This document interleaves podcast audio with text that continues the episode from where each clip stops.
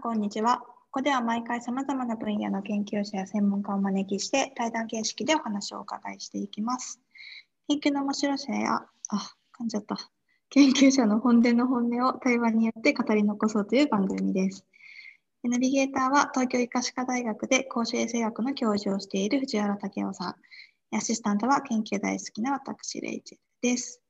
えー、今回も引き続き、えー、眼研有明病院形成外科部長の矢野智之さんにお越しいただいています。よろしくお願いします。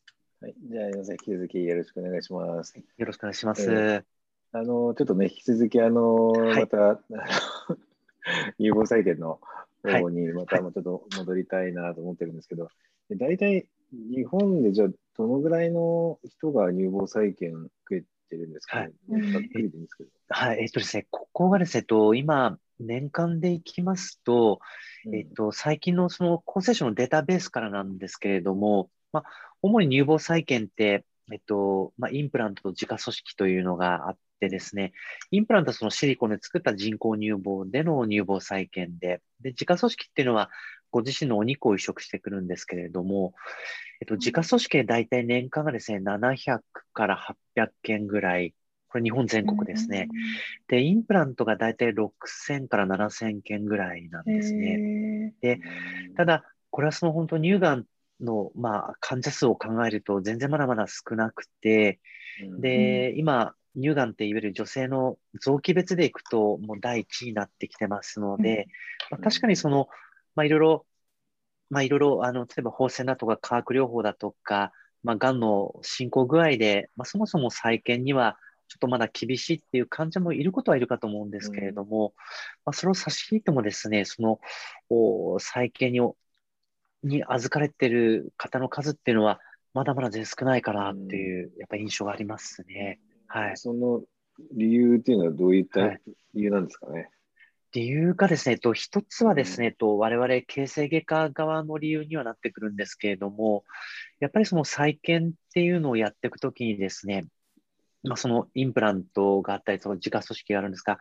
例えば自家組織だと、いわゆるそのマイクロサージャリーとか、いわゆる血管をつないだりとかっていう技術が必要になってくるので、結構手術がだいぶシビアになってきます。で、そうすると、なかなかですね、意外と、まあ、そういったタフな手術をやる先生っていうのが、日本全国で行くとまだまだその足りてないっていうのが一つあります。で、インプラントはインプラントで、えっ、と、いわゆる人工乳房でやっていくんですが、やっぱりどうしてもそれ既製品で使っ作あのや使ってきますし、もともとこのインプラントってやっぱり欧米の製品なのなもんですから、やっぱりこうアジアの女性にぴったり合ってるわけではないんですね。で、それが何十種類もある中から、そのインプラントを選んでいくとかってなっていくと、意外とこれまた結構難しかったりするんですね。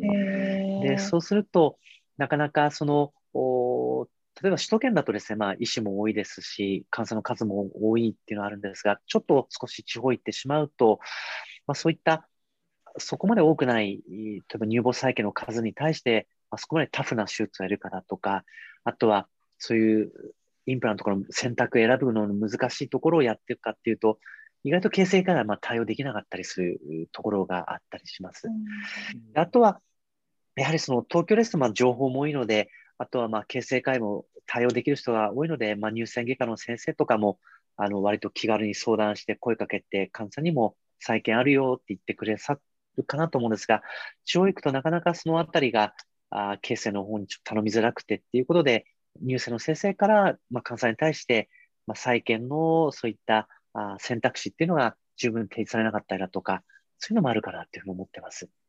はい。えなんか、初歩的なことを伺いされなんですけど、はい、再建は保険を聞くんですか、はい、聞きます、聞きます。はい。全然。で、あの、インプラントも、はい。美容で乳房のオペ。はい。っていうのは聞かないですよね、もちろん、ね。あ、聞かないです、聞かないです。はい。なんで、あのはい。あの、再建全般はちゃんと保険適用で、インプラントも自家組織も効くんですけども、いわゆる包協だとか、あとは、ね、そうそうそうそう。そうですね。あとは、あの、すごく胸が大きい方で、あの、ちょっと、まあ、これを機に小さくしたいっていう、いわゆる乳房の縮小術だとか、うんまあ、固定術とかいうも、そういうものに関してはやっぱり、えっと、自費治療になってきます。うん。はい。で、がんで片方再建するんだけど、じゃあついでに右もみたいな。はい。あ、っていう方もたまにやっぱいらっしゃいます。で、でもそ右は自費みたいな。そうそうそう。なんで、ちょっとわ、手術は分けてやらないといけないんですけど、はい。なるほど。はい。おん同じ日じゃダメみたいなやつですか？そうですよ。混合診療になっちゃうとダメなんですよ。混合診療になるからね。へーあそうなんですね。で海外だと、なんか、はい。もっとその再建手術はやっぱりお、はい多いんですか？そうですね。やっぱり切ってる範囲でいくと、やっぱりもっと多いいいなっていうのはやっぱり感じますね。で、やっぱり欧米なんかはそのあたりのやっぱり情報量も多いですし、あとうんまあそういった、まああの、意識も高いかなと思うので、うんそこは多いですし、今、あとは今、アジアが今後やっぱりどんどん増えていくだろうなっていうのはやっぱすごく感じますね。うんはい。それはなんかどどういったとこではい。あアジアが増えると、アジア、あ、私、例えば中国の、あの、ドクター、ニューセンとかケースの先生、仲いい先生いるんですけども、やっぱりその、まあ、中国も今、まあ、どんどんもう発展も今著しいですし、うんあの、まあ、どんどん豊かになってきてますので、うんで、その中でいくと、あとなんか、前その中国のケースの先生が言ったんですが、中国はなんか歴史的にですね、昔からこう、胸がなんか小さい方がいいっていう、うんうんそういう文化的なあの、ゆる、うん。ちょっとごめんなさい、これ僕も何か間違いがあったらいけないんですけども、あの、学会で話すときに彼が言ってたのは、あの、例えば昔足も転足みたいな文化があったような感じで胸もどっちかというとやっぱ小さい方が望ましいっていう、こう、はい、あへの、ー。ちょっとカルチャーがあって、で、それが、ここ本当に数十年で、もうゆる、もっと女性の自由っていう表現っていう意味で、あの、全然そういうのではなくて、あの、もういろんなその様々な形のバストっていうのが、まあ、中国の中でも、おみ認められるというか、なんでしょう、あの、普通にそういうじゃないけど。そうですね、出てきて、で、それに伴ってやっぱりそういった乳房再建っていうのに関しても、やっぱりニーズが上がってきてるっていうのはやっぱり聞いてますね。であとは、インドの先生なんかとも話した時も、やっぱりインドもお本当に、あの、やっぱり今どんどん発展してきてる中で、やっぱりそういう国のそういう発展に伴って、あとやっぱり女性の社会進出とか出てくると、やっぱり乳房再建のニーズとか、やっぱりそういうのはどんどんやっぱ高まってくる、はい。っていうのはやっぱり聞きます。はい。やっぱりね、胸って女性にとってはこう、アイデンティティじゃないけど、いや、今なんか逆を想像して、はい。あの、ね、あの清掃眼とか、はい。どうんえそうですよね。取りましたとはい。清掃の再建ってあんま聞かないですけど、はい。じゃあ陰茎眼で、そうそうですよね。そうですよね。取りましたと。はい。で多分機能的には、ね、人工肛門みたいなはいパッドでも不可能ではないです、はい実際女性はないわけだからいいんだろうけど、はい。でもやっぱり男としては、だいぶちょっとね、そうですよね。へこみますよね。はい。はい。だから、陰茎も本当に何でしょう、いわゆるその根元で切断っていうか、なんで、まあ根元からシャーッとは出るけども、まあいわゆるそういう陰茎がない。はいそ。れも再現されたことあるんですか？あ、そういうあの陰茎再建ってやっぱあるので、はい。い。はい。あの、まあ、陰茎がんはすごく少な、あの、数はやっぱり多いわけではないので、まあ、めったにないんですけども、留学したベルギーは、あの、いわゆる性適合手術っていう形で、が割と結構有名だったので、いる女性から男性っていう形での、いわゆる陰茎再建っていうのも結構数があります。はいいやそうそれで、まあ、男女もそうなんですけど、はいなんか見た見た目とか、ははいまあ、。特にまあ体ですよね、それとこう、まあ、心というか、はい。メンタルというかね、それとの関係性をすごい間近に見てらっしゃると思うんですよね。はい。はい。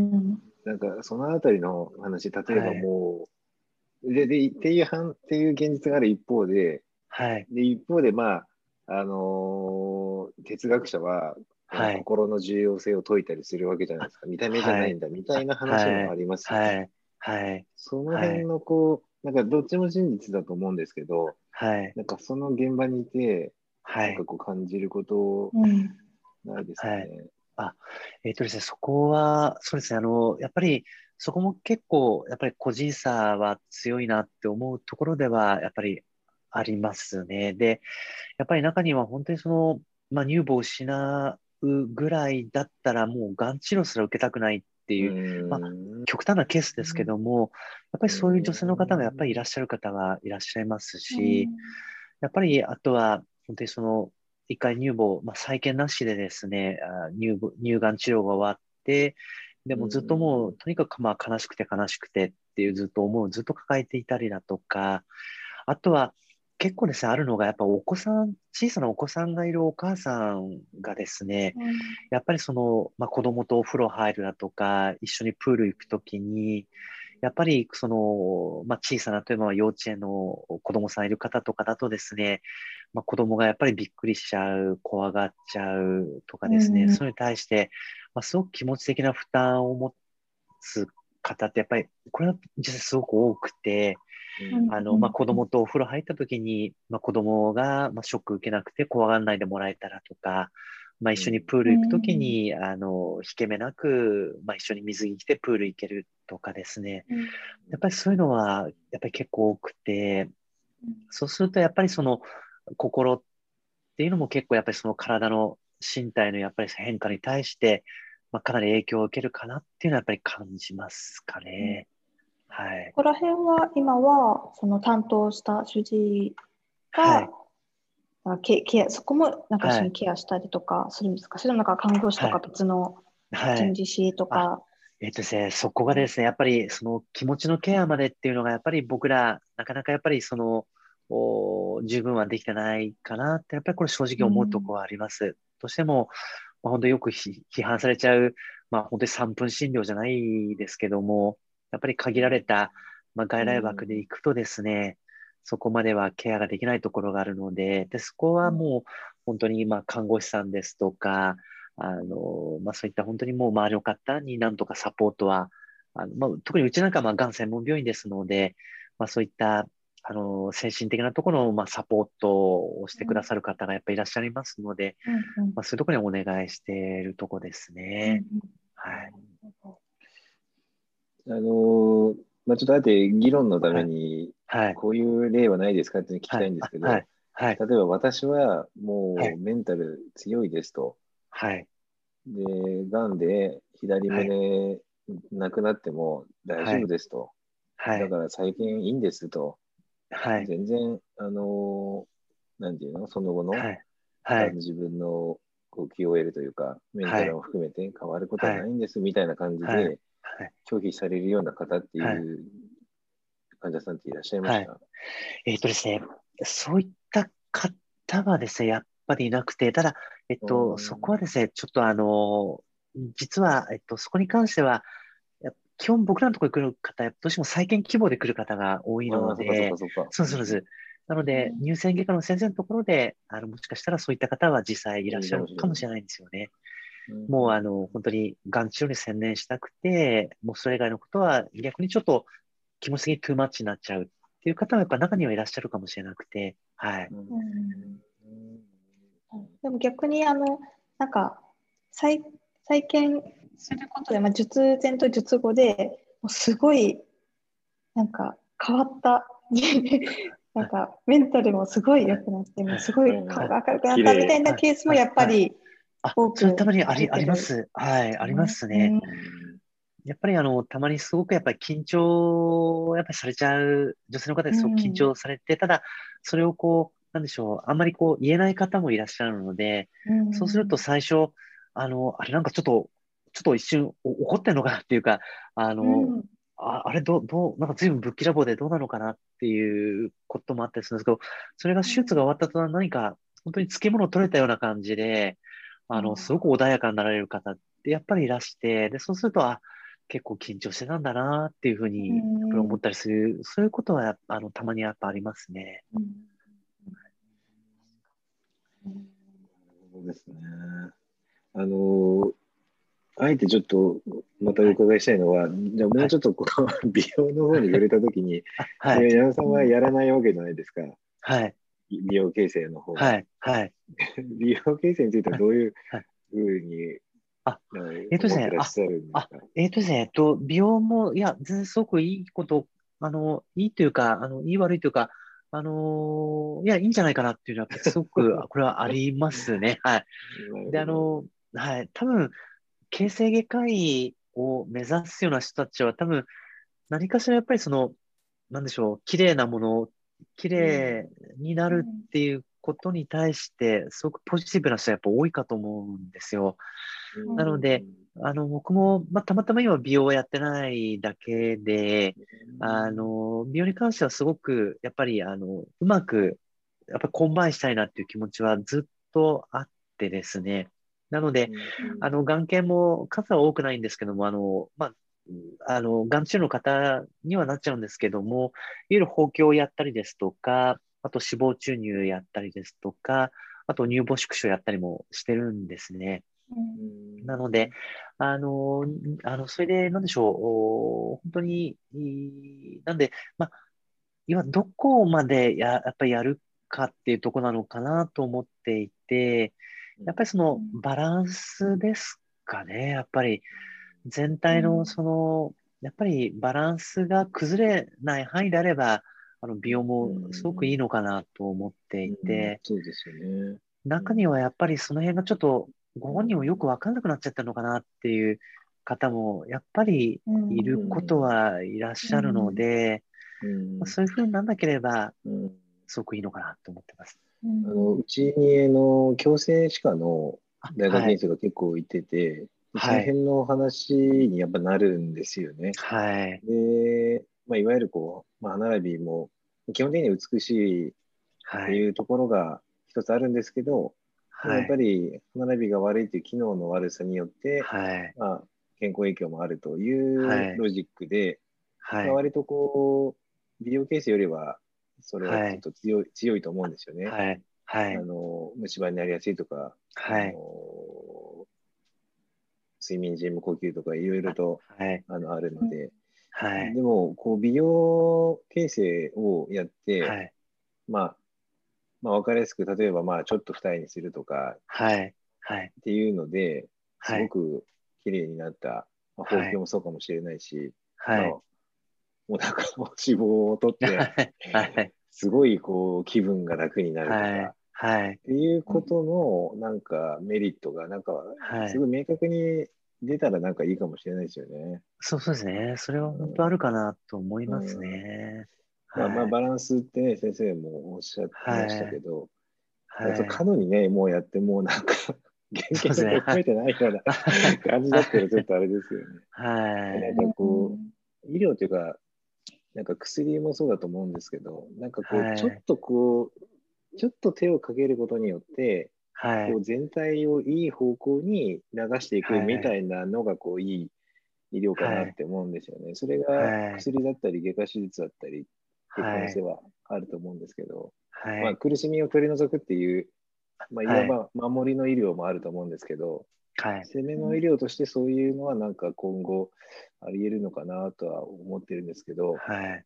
うん、なんか美容整形ってすごい、そはい。こがすごい難しそうなうん、イメージがあって、なんかはい。メディア、特になんかなんかの特番とかでよくやってるじゃないですか、なんかはいやりすぎちゃったとか、は いで私たちはそういうはいエクストリームなケースしか、まあ、結構見る と思うので、だから例えば YouTuber とかはい。そうですけど、なんかダウンタイムがこうでとかなんかはい。そうですね。よくやってますけど、なんかそう、はい。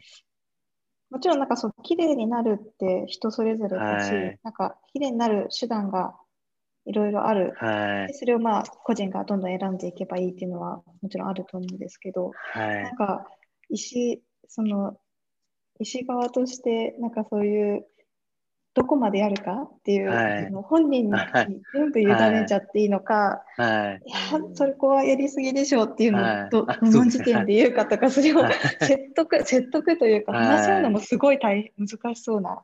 感じがしてそうなんですよね。そうやってすごい突き詰める人ほどはい。強い理想像がなんかあるような感じがして。はい。なので、本当にそこはもう、なんですかね、やっぱり、僕らもやっぱり、やっぱり限界はあることはあるので、うん。だから僕らもその限界はどこかっていうのはやっぱりちゃんと一つきっちりやっぱりラインは決めないといけないと思いますし、あとは本当に、あの、さっきもお話ししたんですけど、やっぱりその主観っていうところがやっぱりあると、どうしてもなかなか冷静な判断ができなくなってしまうので、なのでそういった意味で僕は結構そのいわゆる機械の目っていうものの助けですね。が、やっぱり結構形成の世界には入ってくれるってやっぱすごいいいかなと思っていて、うんで、そこで、あの、やっぱり移行連携っていうのは結構形成は相性がいいかなと思ってるんですよね。うんはい。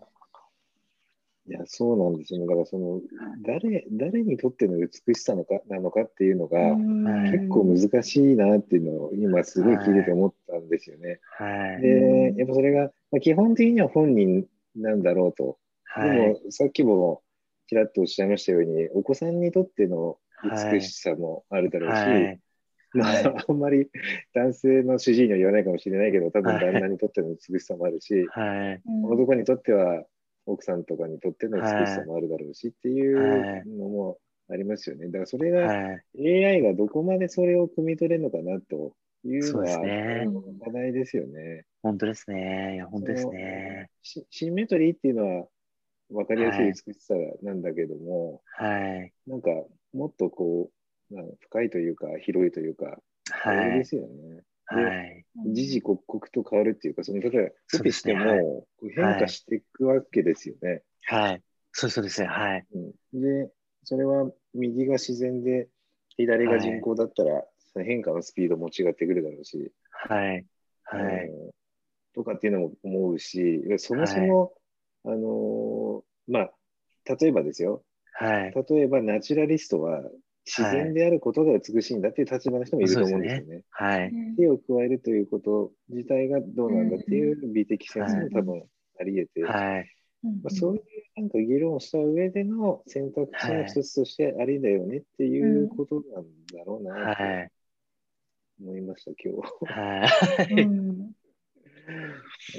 いやすごいここはすごい意見分かれますよね。分かれる国でも違うし世代でも違うし。そうですね。うんですから、本当に例えばそういった、まあ、綺麗な胸とか顔とかを、まあ、それこそインスタとか、まあ、あの辺で機械学習させたら、ものすごいバイアスが入ったはい AI ができちゃうかもしれないですし。はい。うんなるほど。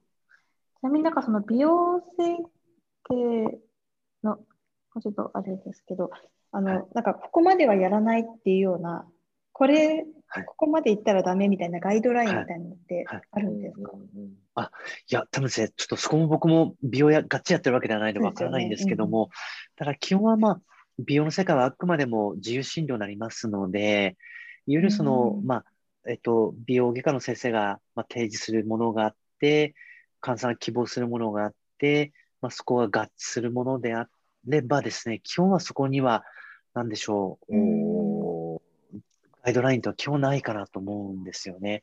あくまでもそこはもう、えっと、美容の先生と、おそこのお受ける方との、まあ、本当に1対1の、おまあ、値段だと、値段と手術の内容と効果の、おがうん。合致すれば、まあ、いくらでもありなのかなとは思いますね。はい。なるほど。ねなんか、知らない世界ではすごいことややれてそうだよね。うんそうですね。闇なんちゃら。僕らとしては、ただ、やっぱり本当に、なんでしょう、まあ、さっきのまあ統計部でもそうなんですけども、その本当に味の回復ですとか、あの、うん。本当に動くベロですとか、あとはうん。乳房もやっぱり感覚ですよね。で、あのいわゆる乳房ではい。乳首も近くがある？あ、いやう、んえっとですね、乳首も再建するんですけども、実際にはやっぱり感覚はないんですよあね。そう。ん。ですから、形があるだけなので、だからそこも本当にやっぱりすごく、やっぱり問題がまだまだ本当にやっぱりあって、まあ、乳首、形ができてもですね、やっぱ感覚がなければ、ちょっとあどうなんだろうっていうのもやっぱりまだまだだなっていう。はい、そう学生時代の講義で、インドから持っていくんですよね。はい、あ、す、す、すぬまで、そうです。いくつかちょっとやり方があって。で、ただそこはですね、すごく、すごくゴールは明確なんですよ。もう、感覚が回復すればいいっていうだけなんですけど、ただそれがもうまだここ何十年とそれは達成できてないんですよね。感覚がある神経を、はい、と一緒にこう移植するとか、はい。っていうのできないんですかね。あ一応ですね、その神経も移植するのはやっぱ技術的にはできるんですね。うん、ただ、うん、その例えばその神経の選択性の問題だとか、はいはいはいはい。そういうのでいくとですね、やっぱりまだそこまでの、すみません、あの、こう神経のファイバーの中に入ってる、まあ、それこそ本当に、いわゆる乳首に行く、なんですか、いわゆる、その、いわゆる圧を感じるか、なんですか、触覚を感じるか、温度を感じるかとか、まあそういったところの選択的な再建まではやっぱり全然できてないので、ロボットじゃないですもんね。この緑のコードと赤のコードでどっちか取ってくればいいって。感じじゃないですもんね。そうなんですよ。ただ、すごく明、すごく明確なゴールなんですけど、なんかそのギャップがすごく大きくて、で、そこですね、なんかちょっとそういった、なんですかね、いわゆる他の学部の先生方の力を借りて、うん、なんかね、ブレイクスルーできる、そうそうなんですよ、できないかな、すごく思ってはいるんですよね。はい。なるほど。今だと最近やっぱいわゆるいろんなまあロボットとかの技術もできてきてますので、まあ、そういうので、あのー、なんかですね、もっとなんとかならないのかなっていうやっぱりすごくあるんですよね。はい。えー、なんか、イーロン・マスクとか開発してくれたら。そうなんです。いや、本当なんです。いや、本当ニューロリンクとかやってるし。そうなんです。そうなんですよ。だから本当に、いや、あれなんかも本当にそうなんですよね。いわゆる身体拡張っていう形なので、そうですよ、ね、あの、まあ、僕らはそういった、なんでしょう、まあ、人工物移植したりとかっていうのは結構やってるもんですから、うんうん、本当にそういう、まあ、身体拡張の一環でですね、何かそういう知覚とか、あの味覚だとか嗅覚とか、まあ、そういうのが、あの、なんとかなんないかなっていうのはやっぱすごくありますね。すね。なんか神経と神経をこうつないで、つなぐとか、まあ、再建する、じゃなくて、なんかもう飛び越えてなんか、俺もそれ思って、なんか脳に、脳に埋め込んじゃってさ。脳に直接、そうそう。はい。Bluetooth で飛ぶみたいな。そうですよね。そうですよね。最近出してましたよ。チンパンジーに。はい。やってゲームできる、脳できる。はい。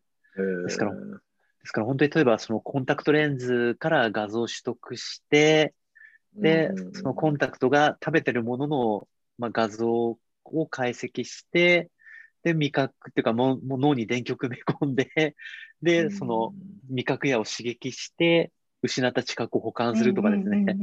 なんかそういうこととかなんか、なんかできないかなって思うんですけどね。素晴らしい。はい。できたらすごい。はい。そういうのはもう常にずっとなんかあのまあ思ってます。はい。うん。いや面白いですね。はい。本当になんか、本当すごい、うん、すごいいろんな人の知恵が集結しないと。ニップルだけに吸引力ありますね、この話題。本当にそういった形でちょっとお力組んで連携していろいろやっぱりやりたいところでは、そういう結構現場の問題点で本当に全然解決してないので、はい。そうですね。でもなんかこういう話をすることで、他のことにも応用を聞くはい。はい。ね、ロジックになるから、はい、なんかね、まずはちょっとこれでなんか進めてみたいですね。ちょっと、はい、本当に、はい、うん、思います。神経、神経系の話で心当たりある先生、ご紹介します。あ、ぜひ、ありがとうございます。ありがたいです。工学と再生医療と、なんか、矢野ちゃん絡んだら、なんか、イーロン・マスク超えそう。できた、すごい。ありがたいですけどね。いや、夢のある話で、はい。じゃあ、そろそろですかね。はい、いや、すごいはい面白かったです。はい知らないことすごいかったですいっぱいありましねた。あありがとうございます。自分もやり可能性もある。そうそうそうそう。あんにくいことをすごい聞けて、はい。教えていただいてよかったありがとうございます。です。はい。ありがとうございます。ありがとうございまはいありがとうございます。はい、はいありがとうございました。また、あのー次のはい、企画もはい、すみません。よろしくお願いします。ありがとうございます。はい、はい、じゃあどうも山先生、あの、はい、貴重なお時間ありがとうございました。ありがとうございました。ありがとうございます。